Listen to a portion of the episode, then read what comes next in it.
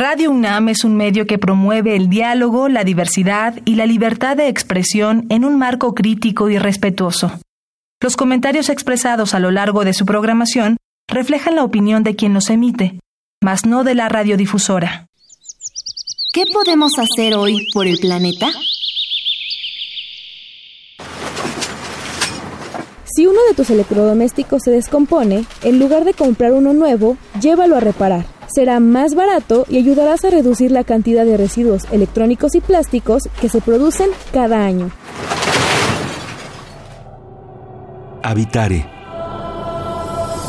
Hola ecofilos, ¿cómo están? Sean bienvenidos a una nueva emisión de Habitare, Agenda Ambiental Inaplazable. Yo soy Mariana Vega, me da mucho gusto saludarles y también me da mucho gusto saludar y estar acompañando una semana más a la doctora Clementina Equiwa. Hola Mariana, sí, qué gusto en nuestra emisión de Habitare de esta semana. Va a estar padrísimo. Así es, Clemen, vamos adelantándoles a nuestro público que hoy estaremos hablando acerca de un ave sin, duda alguna muy mágica. Hoy vamos a hablar acerca de colibrís y para esto, ¿quién nos acompaña? Pues tenemos el gusto de tener con nosotros a Coro Arismendi. Ella es profesora de tiempo completo de la Facultad de Estudios Superiores de Iztacala y también es directora de esa misma entidad. Bienvenida, Coro. Muchas gracias, Clemen, por la invitación y por tenerme aquí. Y por querer hablar de los colibríes, que es de las cosas que más me gustan en el mundo. Muchas gracias, doctora. Ya nos compartirá ese gusto en este programa. Ecofilos, quédense con nosotros. Esto es Habitare, Agenda Ambiental Inaplazable. El Instituto de Ecología de la UNAM y Radio UNAM presentan. Toma segundos destruir lo que ha crecido en años. Toma horas devastar lo que se ha formado en siglos.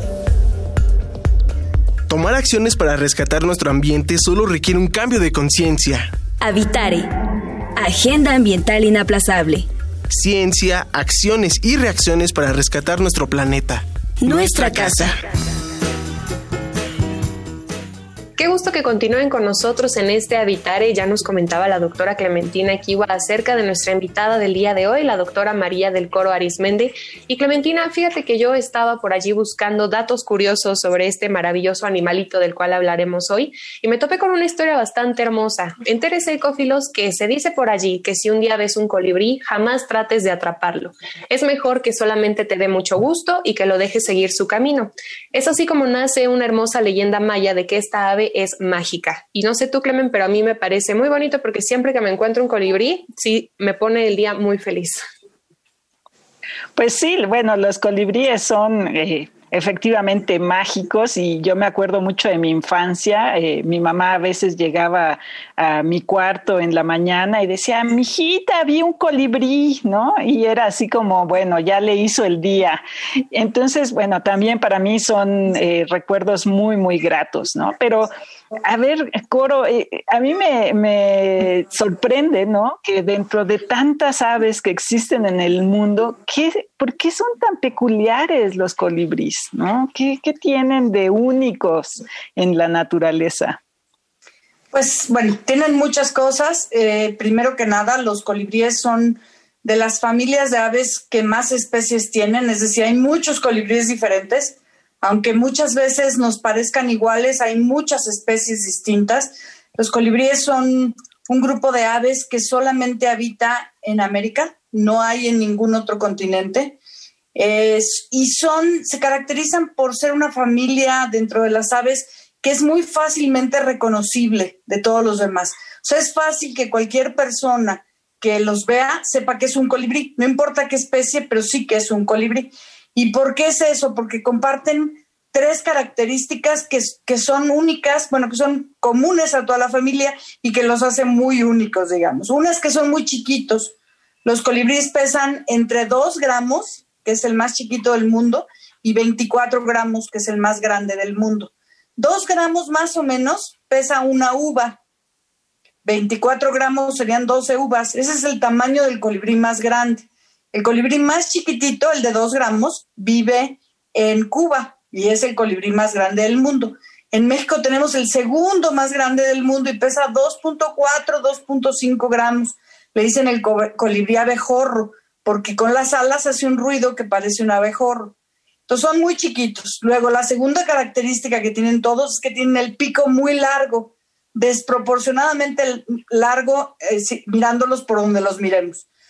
Y eso es porque los colibríes utilizan este pico para meterlo en las flores y obtener el néctar que las flores producen para atraer a los animales a que se lleven sus eh, gametos masculinos, los transporten a, los, a las partes femeninas de las flores y lleven a cabo la reproducción sexual de las plantas. Entonces ellos buscan este, esta agua con azúcar que producen las plantas y para esto necesitan este instrumento, vamos a llamarlo de esa manera, que es un pico largo que meten en las flores. Y es una característica de todos los colibríes que hay en el mundo. Y la tercera es que tienen las alas desproporcionadamente largas también. Si ustedes ven un colibrí volando, lo único que ven son alas y pico.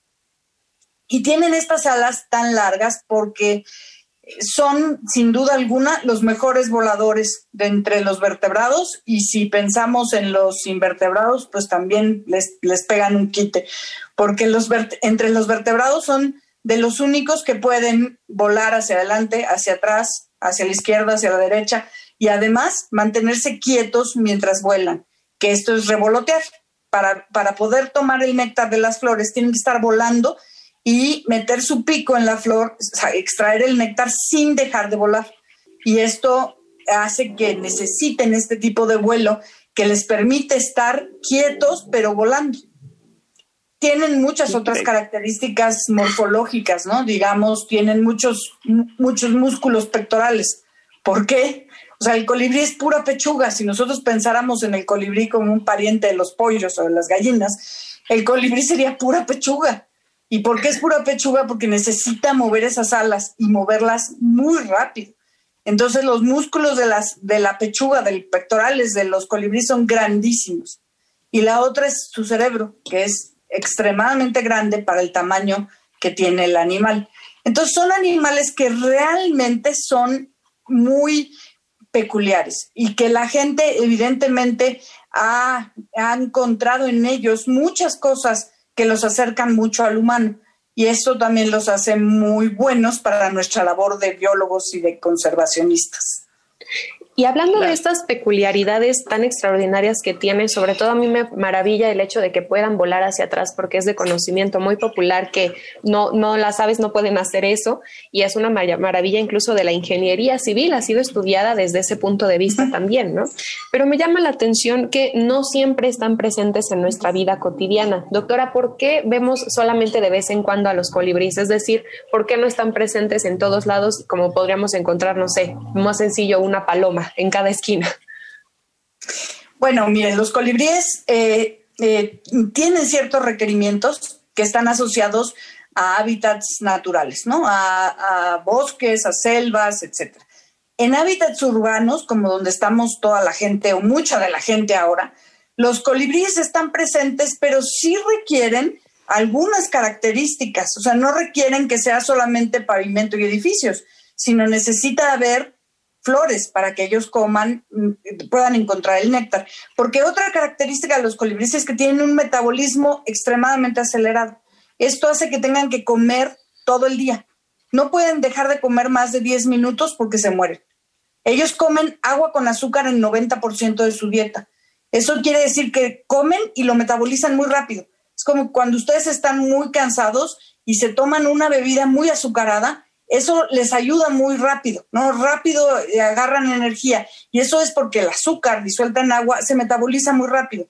Eso hacen los colibríes, pero también como lo metabolizan muy rápido, pues al rato tienen más hambre. Entonces tienen que estar comiendo todo el tiempo. Entonces, para que nosotros tengamos colibríes a nuestro alrededor, nosotros tenemos que tener o jardines que tengan flores para colibríes o echar la mano de los bebederos artificiales, que se ha hecho mucho en las ciudades. Claro.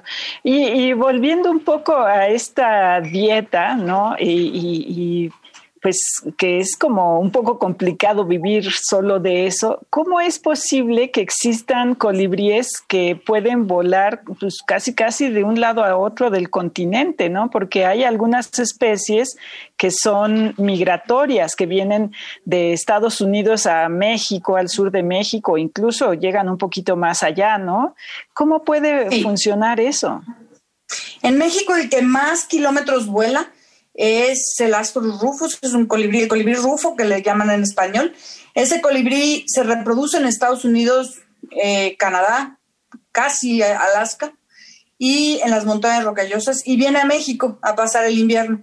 Pero no, no es que migren como ustedes imaginan a los patos o a los pelícanos que o a las rapaces, que se suben a las grandes corrientes de aire y pasan ahí probablemente tres semanas en lo que llegan al siguiente punto. Los colibríes no podrían hacer eso porque son tan chiquitos que no pueden acumular suficiente grasa. O sea, si acumularan la grasa que necesitarían para estar tres semanas volando, serían demasiado gordos y no podrían volar. Entonces no pueden acumular tal cantidad de grasa. Y entonces lo que hacen es como una migración a pasos, como a saltos, ¿no?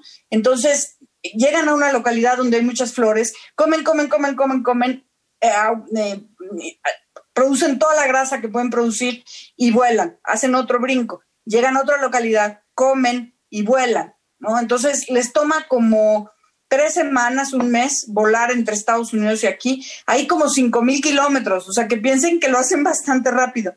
Pesan tres gramos estos colibríes. Tres gramos es casi nada. Y lo hacen así, como a pasos. Entonces, eso es otra cosa que es importante con los colibríes. Los colibríes están muy asociadas a las, asociados a las plantas con flor. Pero entonces, para que su vida pueda funcionar, necesitan que haya plantas con flor en el momento en que ellos llegan. Si hay algún desfasamiento entre la floración y la llegada de los colibríes, se pueden morir de hambre y pueden, puede que poblaciones grandes de estos animales desaparezcan si por alguna razón, si llegó un desarrollador y cortó todas las flores que hay en esos bosques y ya no encuentran qué comer, podrían llegar a desaparecer. Entonces, esta la interacción entre los colibríes y sus plantas que visitan es una, una interacción muy importante para la naturaleza y que al mismo tiempo debemos de resaltar que es muy importante para conservarla y conservar a los colibríes y a las plantas como estos animales tan bonitos y tan prodigiosos que todos queremos ver. Claro, y desde luego que en este proceso que nos comenta doctora de los viajes tan largos y tan impresionantes realmente que llevan a cabo al ser tan pequeños y con características tan peculiares, creo que eh, por lo general cuando pensamos en el proceso de polinización, ¿no? De, de, que se lleva a cabo en la naturaleza, lo primero que viene a nuestra mente son las abejas. De hecho, en años pasados ha habido muchas campañas que hablan acerca de proteger a las abejas y de que si te ves una no la mates, ¿no? Que si te va a picar, pues ya te picó y básicamente porque en la sociedad les teníamos mucho miedo. Pero lejos de las abejas vemos el papel tan importante que tienen esto los colibríes.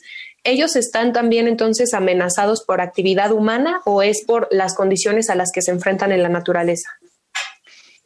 Pues mira, los colibríes hay 330 especies en el mundo, hay 58 especies en México y sí hay algunas especies que están amenazadas.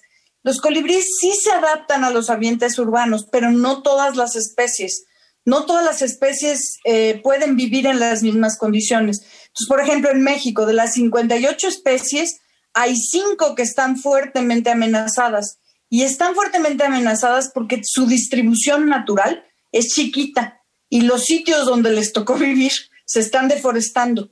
Y entonces, por ejemplo, eh, la coqueta de Atoyac es un colibrí muy chiquito, pesa apenas 3 gramos, un poquito menos, y vive solamente en la sierra de Atoyac de Álvarez, que es una sierra que está entre el del Balsas hacia el, hacia el Pacífico, en la, en la sierra, en la Sierra Madre del Sur. En esta local, en la localidad donde este animal vive es en los bosques de niebla de esta, de esta sierra y su eh, área de distribución es 40 kilómetros cuadrados. 40 kilómetros cuadrados es muy poquito. Entonces, cualquier cosa que le pase a esos 40 kilómetros cuadrados, ese colibrí está en riesgo. Entonces, es el colibrí más amenazado que tenemos en México.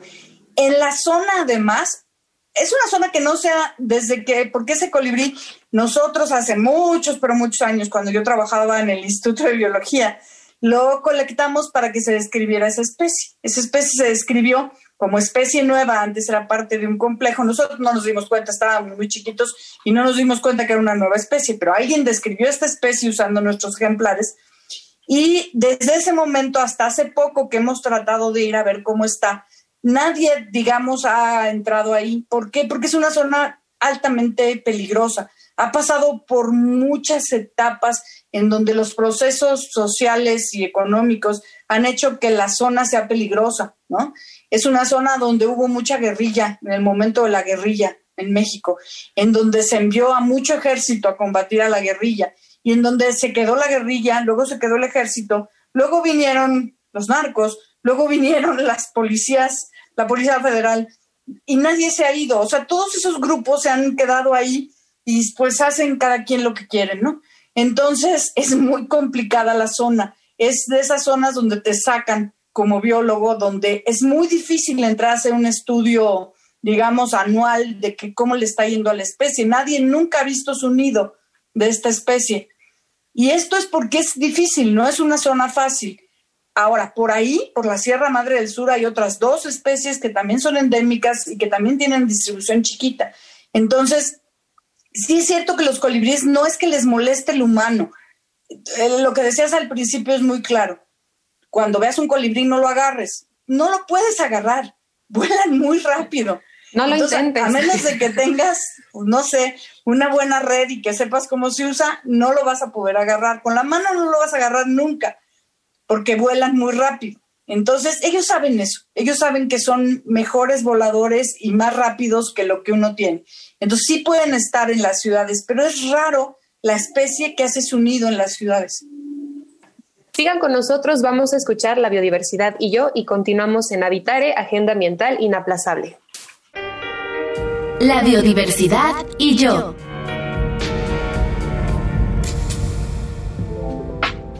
Solo hay colibríes en el continente americano y son inconfundibles por su pequeño tamaño y su rápido y peculiar vuelo.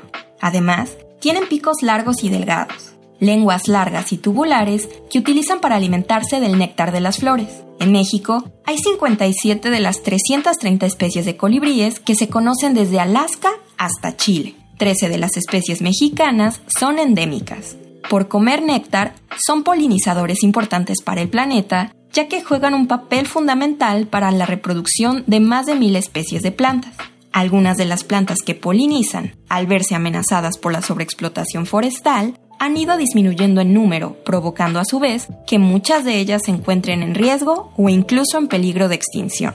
Por ejemplo, para Norteamérica, incluyendo México, los ornitólogos María del Coro Arismendi de la UNAM y Humberto Berlanga de la CONAVIO informan en su libro Colibríes de México y Norteamérica que, hasta hoy, de las 330 especies de colibríes, 57 de las cuales están en la República Mexicana y Norteamérica, lamentablemente 18 se encuentran bajo alguna categoría de riesgo o en protección especial. Tan solo en México, 7 de las 13 especies endémicas se encuentran en alguna de estas situaciones dos están en peligro de extinción, cuatro en alguna situación de amenaza y una bajo protección especial. El caso más alarmante es el de la coqueta de Atoyac, que habita en el estado de Guerrero. Esta especie no solo está en peligro de extinción, además está clasificada en peligro crítico, es decir, pertenece a la última categoría de la lista roja de la Unión Internacional para la Conservación de la Naturaleza antes de que se extinga. Además, por su ubicación geográfica es difícil estudiarla, por lo que su futuro es aún incierto. Otra especie única de México, el colibrí miahuatleco, Euferusa cianofris, se distribuye exclusivamente en el bosque nublado de la Sierra de Miahuatlán, en Oaxaca, y se encuentra clasificado en peligro, debido a que la actividad humana en el bosque que habita ha propiciado la tala y quema del terreno para la siembra de maíz y cultivo de cítricos. Para la conservación de los colibríes en México, ahora se promueve la instalación de jardines diseñados para atraerlos y que acercan a la ciudadanía a observar y conocer más a este importante grupo de aves, generando así conciencia ambiental que se necesita para cuidarlas. La Unión Internacional para la Conservación de la Naturaleza resalta que concientizar a los miembros de las comunidades que conviven con los colibríes, así como impartir cursos de capacitación para miembros gestores de las reservas, conservación y uso sostenible de los recursos naturales, son herramientas para lograr que la gente reconozca no solo la belleza, sino también la importancia de tan bellas aves. Habitare Hola ecofilos, qué gusto que continúen con nosotros hablando acerca de un animalito tan fascinante como es el colibrí con la doctora María del Coro Arismendi. Antes de continuar, por favor Clementina, recordémosles las redes sociales para que nos escriban por allá.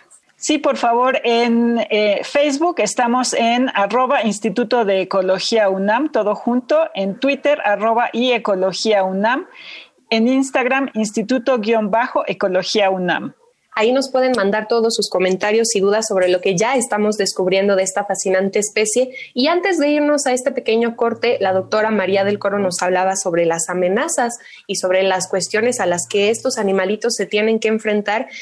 Pues sí, miren, eso, esa historia me enteré yo por el National Geographic, porque al National Geographic le avisaron en Estados Unidos que habían encontrado los federales un, en los paquetes, ves que en Estados Unidos revisan los paquetes de correo, o no sé si en todos lados, pero en Estados Unidos revisan sistemáticamente los paquetes de correo para que no vaya a haber sustancias eh, prohibidas, para que no haya haber bombas, etcétera. Y entonces empezaron a encontrar en Texas y en Arizona paquetes de correo que tenían una cosa muy rarita, que era unas como bolsitas rojas que las abría, que estaban, esas bolsitas estaban metidas en otra bolsa como con algo pegajoso y se abrían esas bolsas, adentro tenían dos colibríes. Entonces me hablaron para preguntarme si, amarrados, ¿no? Entonces me hablaron para preguntarme si yo sabía que era eso, me trajeron los amarres y entonces tuvimos y además rastrearon de dónde venían esos paquetes. Y la historia es que había una señora en el mercado, en la central de abastos, en donde venden toda clase de animales este, salvajes, ahí vendía esto que le llamaban los amarres para el amor. Y entonces los anunciaba en internet. Y anunciaba que tú podías escoger con quién te querías casar, ¿no? Entonces tú decías, no, pues a mí, Mariana decía, pues a mí me gusta, pues Brad Pitt, ¿no? O alguno así. Y entonces decía, ah, pues muy fácil, yo te lo consigo, 99% de probabilidades de que se va a casar contigo. Y entonces, eh, lo que te decía la señora es, el amarre cuesta, me parece que eran 150 dólares, más el, los gastos de envío. Y eh, mis alumnos incluso fueron al mercado y vieron cómo hacían los amarres la señora, porque le parecía una actividad perfectamente buena. Pero lo que te pedía es que le trajeras del que tú quisieras, con el que tú te quisieras casar, que le trajeras un calzón. Entonces, eh, bueno, no está tan fácil de conseguir, pero bueno, podía Pero sí lo conseguían, además hay que mencionarlo, ¿no? Seguramente. y entonces mandabas el calzón, podía ser de hombre, de mujer, podía ser dos hombres, dos mujeres, no había, eso sí, no había ninguna, ningún problema de género, no había nada de nada, todos eran incluyentes. Entonces tú mandabas el calzón de tu, de tu, de tu amado y eh, por, por email, entonces la señora te buscaba dos colibríes y entonces los muertos los tienen ahí como momificados. Los colibríes, si tú los dejas, como tienen tan poquita carne, si tú los dejas eh, al sol se secan al final y quedan con unas momias muy feas. Entonces agarraba los dos colibríes y ponía los dos piquitos juntos. Después, con un hilito rojo, les amarraba el cuello de aquí, ¿no? Los metía en el calzón, le daba vuelta al calzón lo metía en la bolsita y luego le chorreaba a la bolsita. No sabemos exactamente qué es, pero es como lo amarraba y te lo daba. Y entonces 150 dólares, te daba tu bolsita y tú guardabas esa bolsita y te garantizaba con 99% de probabilidades, así decía la señora, que se iba a casar contigo. Pero no acababa ahí la acción, o sea, no hay peligro. ¿Qué tal que luego el tal Brad Pitt es odioso, ¿no? Y ya no lo quiere Mariana en su casa, ya lo quiere sacar. ¿Qué hacemos ahora? Ni modo, pues la señora ya nos unió por siempre. Ah, no, no te preocupes, Mariana. Le vuelves a mandar eh, el, el, molotito este a, la señora, le mandas otro calzón porque ese ya va a sus colis, voltearlos y ahora ponerlos con los picos para afuera y volverlos a meter el calzón y otra vez echarles el, eh, nada más que volteados, ¿no? Con los picos encontrados. Y entonces eso es divorcio, 99% de seguridad. Entonces, bueno, estos paquetes encontraron algo así como 50 en un mes en el sur de Estados Unidos.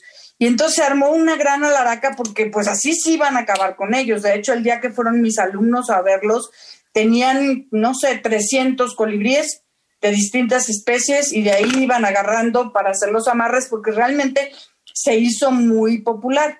Esta idea que los colibríes son buenos para el amor es algo que pues, ha existido siempre. Cuando yo estudiaba en la Facultad de Ciencias, había un señor que vendía en el Metro Copilco colibríes para que los eh, muchachos se los pusieran en la bolsa de su camisa cuando los muchachos se ponían camisa, en la bolsa de la camisa, y decían que con eso iban a traer a las chicas y que no había ninguna duda de que eso iba a pasar. Yo decía que era al revés, porque te imaginas encontrarle una momia de colibrí en la bolsa de la camisa un prospecto, pues lo, sacas, no lo quieres nunca. Yo nunca lo hubiera vuelto a, ver. ¿no? claro, yo tampoco.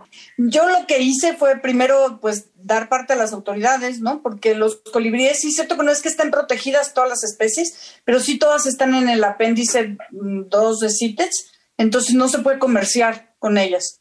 Entonces, que lo mandaran a Estados Unidos sí es un delito, ¿no?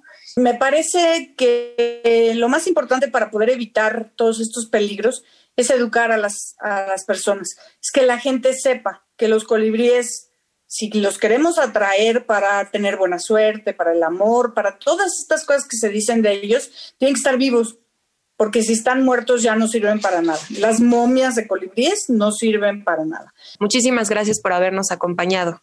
Gracias. Y bueno, antes de despedirnos, por si les quedó alguna duda sobre esta asombrosa especie, ¿por dónde nos pueden escribir, Clemen? Pues nos pueden buscar en Facebook en arroba Instituto de Ecología UNAM, todo junto, en Twitter arroba y Ecología UNAM y en Instagram Instituto-Ecología UNAM.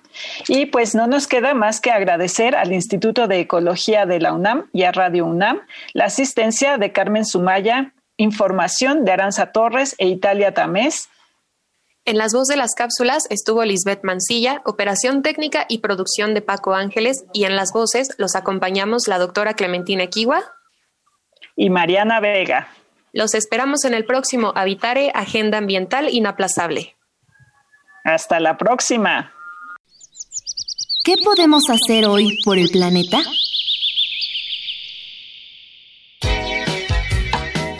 Cuando se acabe la crema para tu piel o el shampoo de sus botellas, procura utilizar todo su contenido.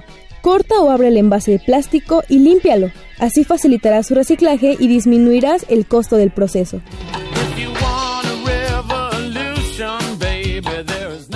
Visita ecología.unam.mx para obtener más información sobre el tema de hoy. Y si quieres escuchar todas nuestras emisiones, Entra a radiopodcast.unam.mx. Radio UNAM y el Instituto de Ecología de la UNAM presentaron Habitare, Agenda Ambiental Inaplazable